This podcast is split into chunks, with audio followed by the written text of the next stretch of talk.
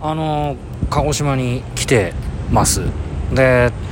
ちょっとね微妙だったのは宮崎から鹿児島空港に行くっていう風になると,、えーと、鹿児島中央駅の方に行っちゃうとなんていうかな U ターンで戻ってこなきゃいけなくなるわけですよね。あの位置的にちょっと鹿児島空港っていうのが宮崎駅と,、えーと、鹿児島中央駅のちょうど3分の2行ったあたりに鹿児島空港があるから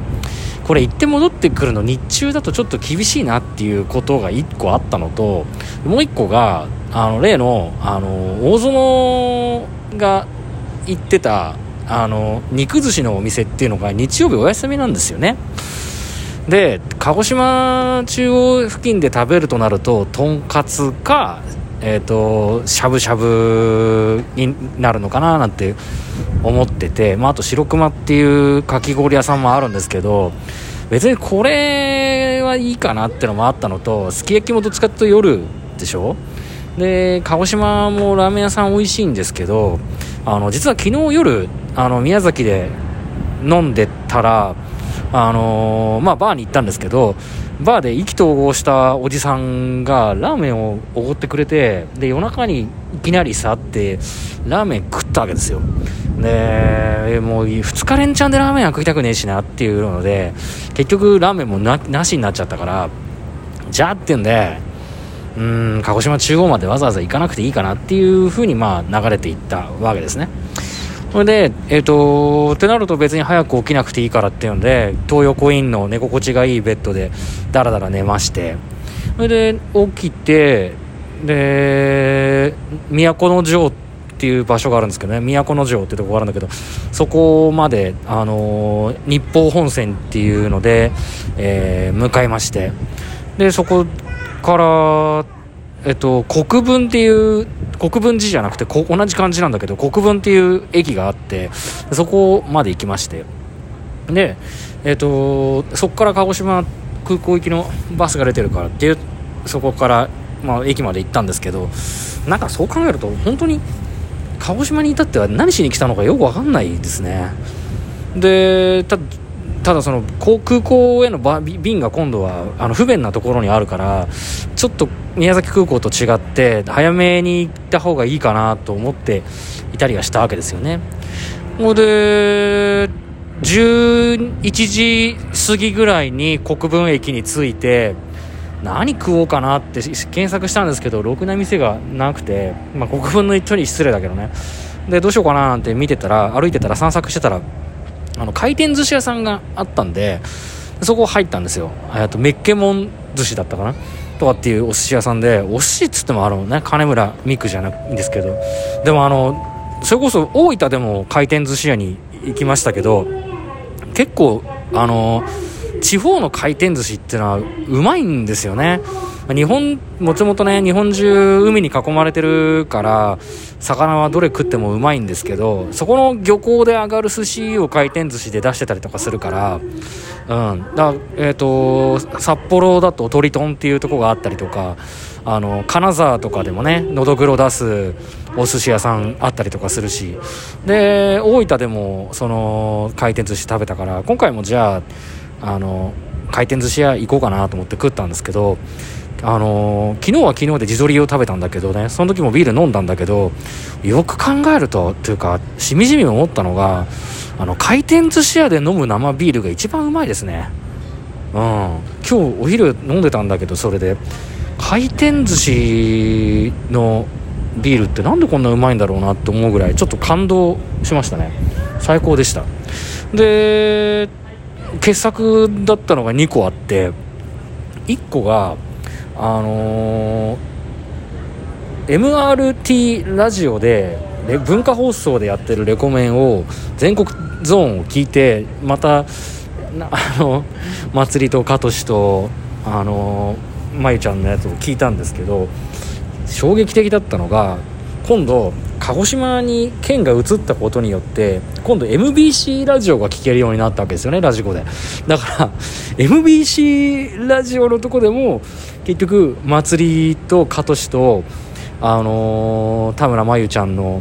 ラジオを聴いてしまってラジコを聴きに来てるのか僕はっていうのでよくわかんねえなと思っちゃってさ。でもあのちょっとちょっとねやばいなって件なんですけどラジオ自体一番面白いのはやっぱり水曜日なんですよね。田村真由ちゃんのあのレコメンがねやっぱ可愛いし面白いんですよね。あーこれま参っちゃうよね。参ってないけどさ別に。でもう一個ね衝撃的だったのがあの、そのね国分駅鹿児島国分駅の